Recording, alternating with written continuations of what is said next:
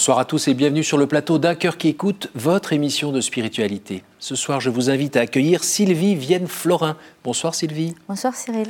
Alors vous, êtes, euh, vous habitez en région parisienne, vous êtes euh, venu nous partager cette expérience euh, de vie un petit peu forte avec la montée au ciel de votre fils à l'âge de 16 de ans, 16 ans de 16 ans qui avait une tumeur cérébrale. Vous allez nous raconter un petit peu ce, ce passage un peu éclair de votre, de votre fils sur Terre et ce que ça a eu comme incidence sur votre vie de foi. juste avant, je vais vous demander de nous lire un extrait de texte de votre choix. Alors, je vais vous lire un texte de François Cheng, de l'âme. Je ne risque pas d'évacuer de ma mémoire ceux qui ont quitté ce monde. Les êtres connus de moi, qui m'étaient devenus chers, les êtres inconnus de moi dont j'ai appris l'existence. Tous ont pour trait commun l'ardent amour de la vie. Après avoir vécu dans l'élan, ils ont quitté ce monde, les uns dans le consentement apaisé, ou dans un sourire déchirant adressé aux leurs, les autres dans d'affreux délaissements ou d'atroces souffrances. Tous, en partant, provoquent chez les vivants du chagrin et un irrépressible besoin de communion. Il arrive ce fait étrange. Si la mort creuse un immense champ de désolation, elle ouvre en même temps une immense ère de communion, aussi réelle que le ciel étoilé communion d'âme aimante et aimantante, communion des saints. Oui, communion des saints, cette formule juste contient sans doute la mystérieuse clé de la vie, puisqu'au sein de cette communion sans limite et sans fin, la mort s'est dissoute, abolie. Pourquoi avez-vous choisi cet extrait? Alors j'ai choisi cet extrait parce que c'est déjà une expérience que je vis euh, profondément avec mon fils et le royaume aujourd'hui. Et j'ai aussi euh, voulu faire honneur à François Cheng, qui est un écrivain que j'apprécie beaucoup et qui m'a beaucoup aidé, euh, qui, m'a, je pourrais dire, presque sauvé, parce qu'il m'a mis sur le chemin de la communion des âmes pour euh, retrouver mon fils quand je l'ai perdu. il m'a fait comprendre, malgré ma foi qui avait été ébranlée par la maladie, que mon fils n'était pas une poussière, n'était plus rien, qu'il était quelque part vivant, bien vivant, qu'il était là à côté de moi et qu'on allait continuer à s'aimer autant qu'on l'a fait sur cette terre. Et voilà, donc c'est pour ça que j'ai choisi ce texte aujourd'hui. Alors aidez-nous un petit peu à mieux savoir euh, euh, qui vous êtes et euh, est-ce que vous venez d'une famille chrétienne? Alors oui, je, suis je viens d'une famille catholique alors plutôt par tradition, euh, chez mes, grands-parents paternels essentiellement. Donc oui, plutôt par tradition, mais aussi une foi ancrée, mhm. avec des doutes permanents. Moi-même, j'ai eu pas mal de doutes pendant mon adolescence. J'ai un peu, j'ai pas rejeté la foi, mais je l'ai mis de côté je, l'ai un peu oublié, je l'ai, je l'ai un peu laissé tomber parce que voilà, la vie était facile. Euh, j'étais une, une, jeune fille aimée, tout se passait bien, la vie était, était facile. Donc, euh, pourquoi avait-on besoin de la foi? Pourquoi avait-on besoin de se poser des questions pour, euh, pour avancer puisque tout allait bien? Et en se mariant, les premières années de mariage, tout ça, lui, il arrivait avec un bagage aussi euh, Mon mari aussi, oui, était, avait le même bagage que moi. D'accord. Euh, donc on vient tous les deux d'une famille euh, catholique croyante, avec un peu de pratique, mais pas, pas énormément. Alors après une bonne nouvelle, il y a un bébé qui arrive. Voilà, une bonne nouvelle, Théo arrive. Théo, le bien nommé. Théo, le bien nommé, tout à fait. Et là, c'est une enfance. Et là, Théo était un un enfant, alors euh, je lui ai toujours dit, tu es un don du ciel. Parce que Théo est né avec une foi chevillée au corps. Alors lui n'a jamais eu, euh, contrairement à moi, n'a jamais eu un seul doute. Et euh, très petit, il nous disait, je suis envoyé par Jésus, régulièrement. et cette foi, il l'a cultivée sans cesse, sans cesse, mais c'était souvent on se disait, mais d'où lui vient cette eh foi, tellement elle était énorme. Euh, il n'a jamais douté, même pendant la maladie, même pendant le combat. Il n'a jamais douté, il n'en a jamais voulu à Dieu, alors que euh, quand on a une tumeur cérébrale à 16 ans et qu'on sait qu'on est condamné, on pourrait en vouloir à Dieu. Il n'a jamais, jamais douté. Il disait même, euh, ben, moi je pense que c'est le diable qui m'attaque parce que je suis trop proche de Jésus, je suis l'ami de Jésus, donc je suis attaqué par le diable. Il voulait combattre ce diable pour euh, vaincre la maladie, mhm. mais jamais il n'a, il n'a fait aucune remarque ou quoi que ce soit par rapport à Dieu. Et il a toujours eu cette foi énorme. Est-ce qu'il y avait une grand-mère derrière qui priait beaucoup pour lui ou qui lui a transmis euh, un peu de sa foi ou, un prêtre ou... Euh, c'était inné. D'accord. Franchement, euh, c'était oui une foi chevillée au corps. Et il le nourrissait comment en étant enfant Il allait au catéchisme Il allait alors il allait au catéchisme, mais surtout il priait seul. Mhm. c'était un enfant d'une joie intense qui vivait l'instant présent euh, à 300%. Euh, on l'a jamais vu être abattu, jamais vu euh, être triste. C'était vraiment une, une, joie profonde, qui je pense était une joie presque christique, si on peut dire. Rassurez-moi, il a fait quelques caprices quand même. Très peu. On, tout le temps, on disait franchement, je lui disais tout le temps, tu as un don du ciel, et on lui disait, mais tu es notre rayon de soleil, tu très très peu. Est-ce qu'à cette époque-là, déjà, il vous a poussé un petit peu à, vous interroger à nouveau sur votre foi? Beaucoup. Son comportement nous a, nous a beaucoup interpellés. Euh, il était toujours à l'écoute des autres. Euh, il, pouvait être ami avec des personnes âgées de 80 ans, des enfants de 2 ans. Il passait euh, 3-4 heures à s'occuper d'un enfant de 2 ans, à le calmer, à, à, prendre soin de lui. Enfin, c'était complètement incroyable. Je ne dis pas ça parce que c'est mon fils, mais c'est la réalité. Et tout ça nous a beaucoup interpellés. Et en fait, il nous a mis sur un chemin de... Oui, il nous a élevés vers la foi, ça c'est sûr. Et puis, il y a eu cette annonce et il y a eu cette annonce à, 16 ans. Cette annonce, il, a commencé par se plaindre de maux de tête, toute chose comme ça De maux de tête, euh, il dormait beaucoup. Alors on nous a dit c'est une dépression d'adolescent, euh, mm. il est amoureux, enfin des choses complètement aberrantes, mais voilà. Mm. Et un jour le coup près est tombé. Voilà, on nous a dit c'est une tumeur cérébrale, le grade le plus élevé, euh, il n'y a aucune chance. Le compte à rebours va commencer. Donc, euh, Et aucune cause non plus Je veux Aucune cause. C'est comme ça. C'est la loterie, c'est aucune cause.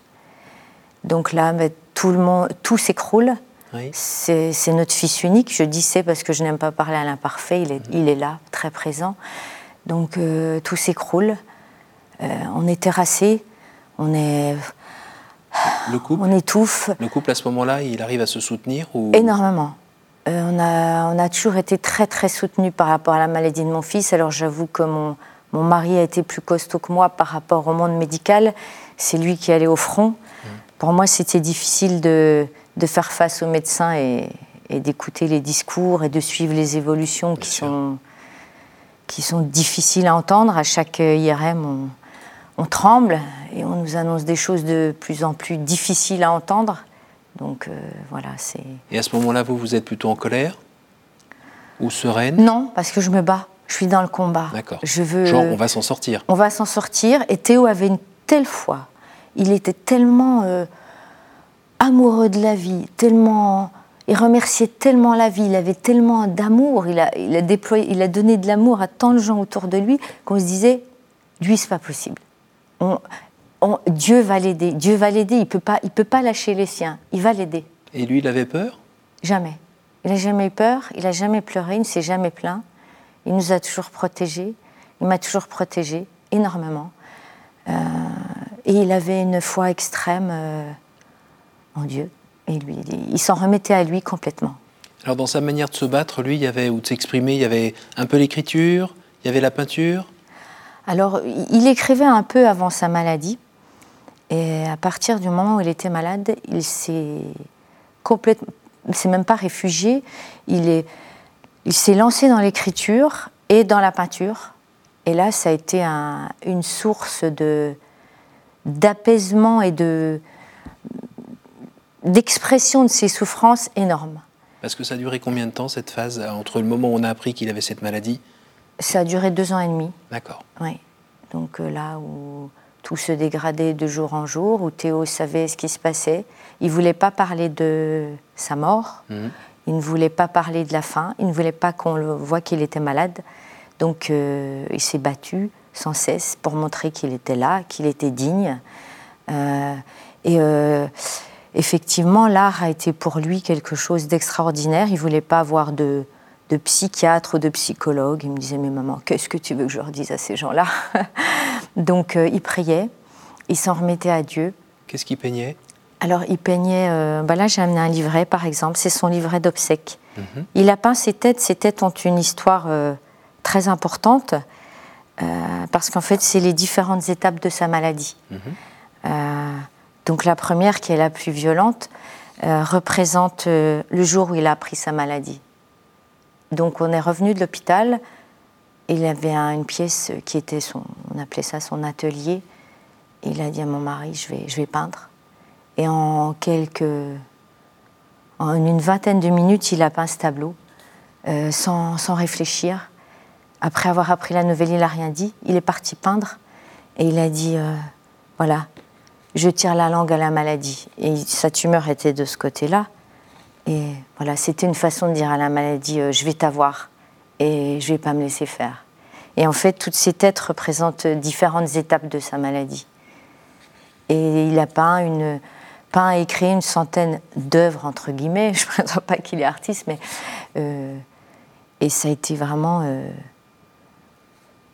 un, défouloir et une élévation vers le beau qui lui a permis, je pense, euh, de, de rejoindre encore plus Dieu et, et ce monde divin, en fait.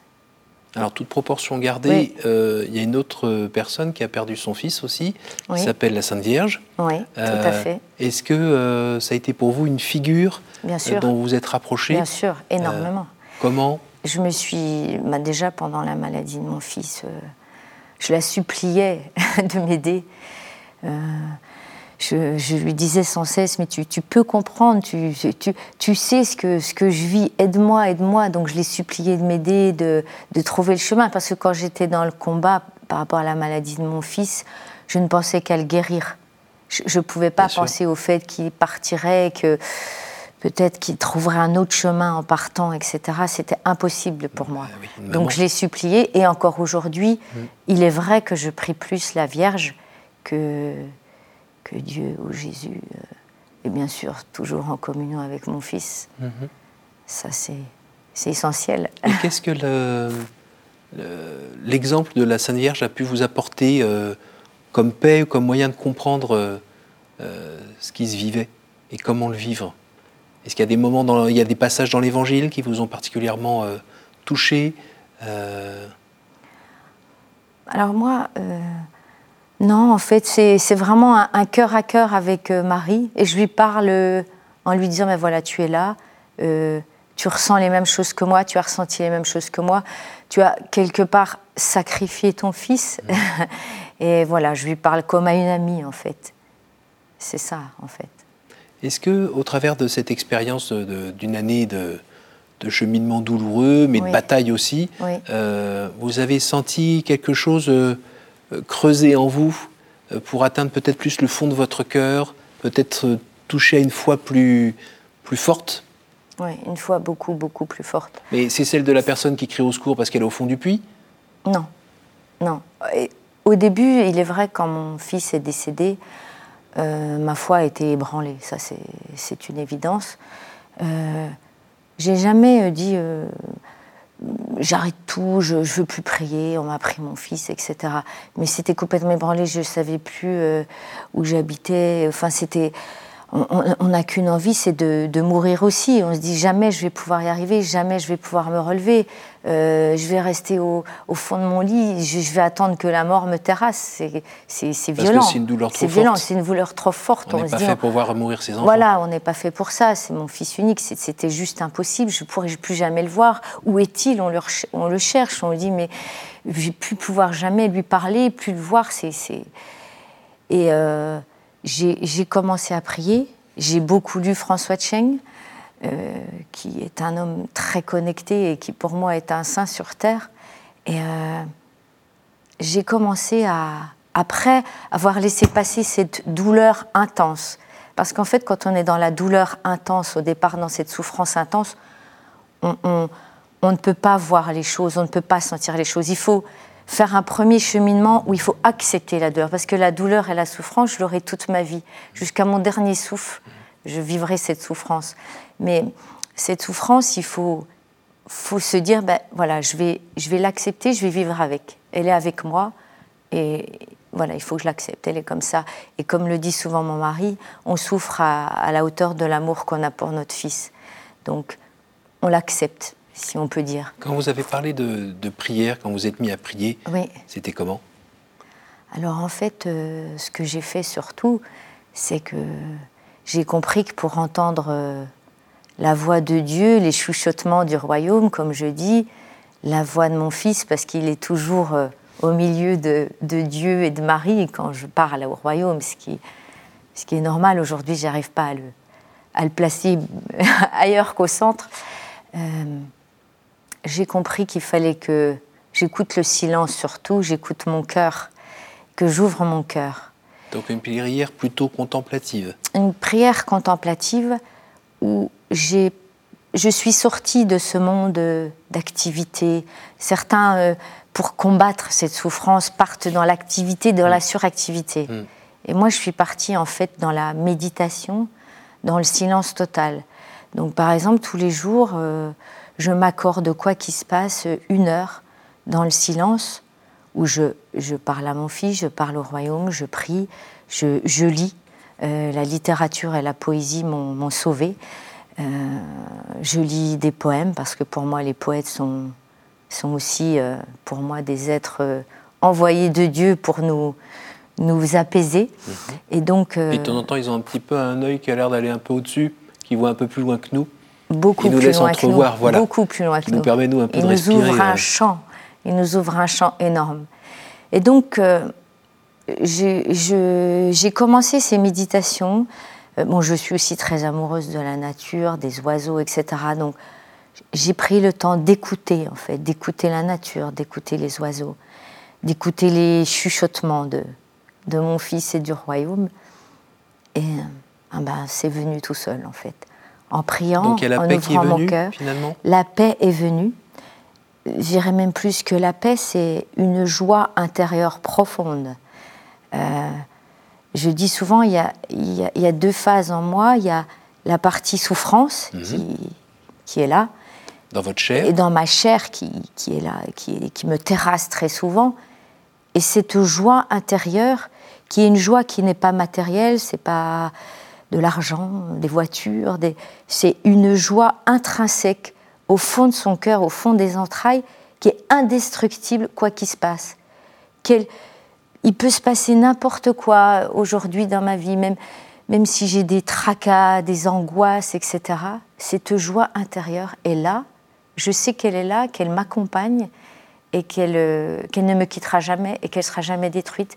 Et elle grandit chaque, jour, en fait. Alors, c'est la joie de savoir qu'il y a une vie après la mort, oui. que votre fils est bien là où il est. C'est la joie de savoir que vous-même vous êtes aimé. Oui, c'est la joie. Et attendu. C'est ça, c'est exactement ça. La joie que je suis aimée, attendue la joie, j'espère que j'arriverai au bon endroit, et la joie que mon fils est vivant.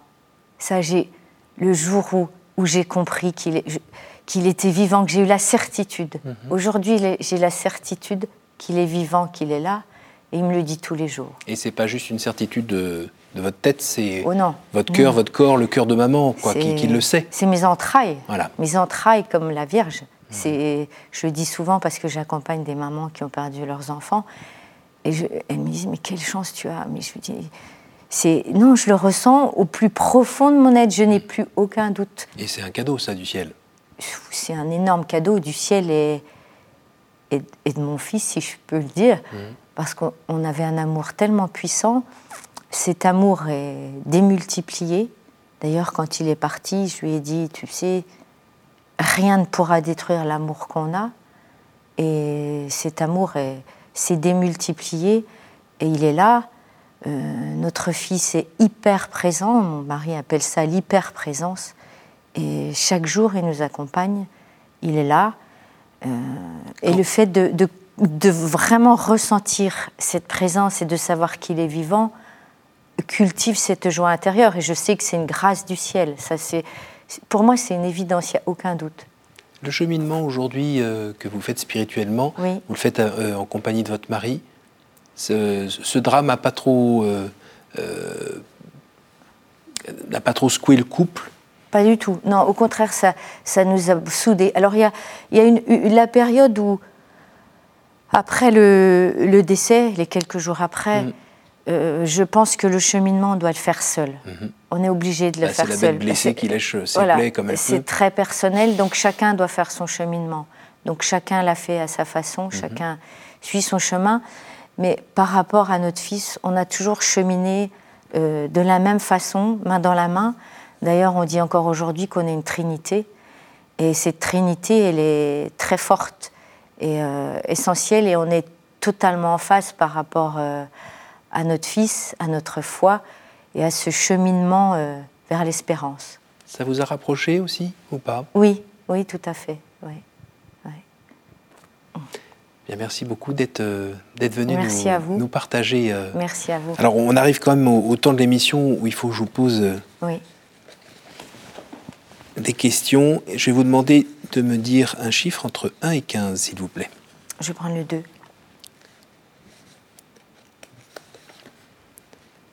Quelle est pour vous la plus belle fête? La Saint-Théo. C'est quand? Mais il n'y en a pas en fait.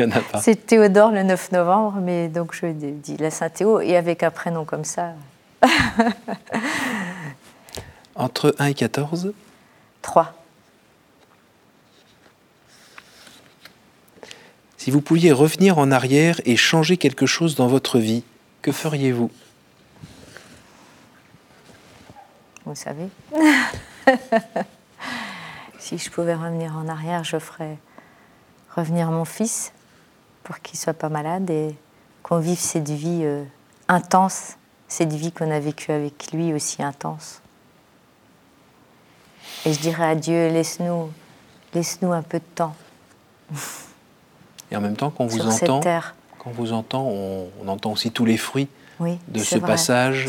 Et puis du fait que lui, euh, il a doublé un peu la file. Voilà, à la fois, je dois me remettre à ça, c'est vrai. Entre 1 et 13, et je sais compter au-delà de 3. 11. voilà. Quel est le personnage ou saint que vous aimeriez retrouver au ciel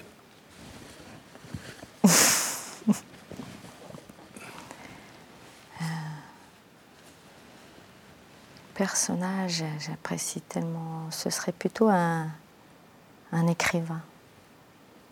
Euh, je, Balzac. Très bien. Bien, merci beaucoup. Merci, beaucoup d'être euh, d'être venu nous partager. Euh, ben, ça ressemble quand même à. C'est un cadeau bizarre, mais ça ressemble quand même à un cadeau ce que vous avez pu vivre. Oui, c'est vrai. Mais je, je, le concède et je le conçois. Et à la fois, cette épreuve est terrible. Hmm. Mais à la fois, euh, personne. C'est un, cadeau énorme. Et euh, ça m'a ouvert des portes vers l'ouvert et vers l'au-delà et le ciel qui sont énormes et qui me font grandir chaque jour, ça c'est clair. Donc vous êtes toute tendue vous-même vers euh, les retrouvailles Bien sûr, bien sûr. Presque trop des fois. Hmm. J'ai presque hâte des fois de... parce que je sais qu'une autre vie nous attend et je sais que oui, on nous attend, qu'il y a quelque chose de plus grand et que, euh, en fait, dans ce monde, on est tout petit et que des fois, pour, euh, je, je dis, on est, on est comme des marionnettes. On nous guide et on doit se laisser guider, on doit se laisser euh, pénétrer et on doit écouter les chuchotements parce que, voilà, on n'est pas seul, j'en suis sûre, et toutes les grâces que je reçois, sont une preuve de cela et il faut juste écouter, juste prendre son temps. Et, choisir librement. Et choisir librement, voilà. Merci beaucoup. Merci à vous. Merci à vous tous pour votre fidélité. Euh, n'hésitez pas à partager ce, ce témoignage d'espérance autour de vous grâce à notre site www.ktotv.com. Et moi, je vous dis à la semaine prochaine.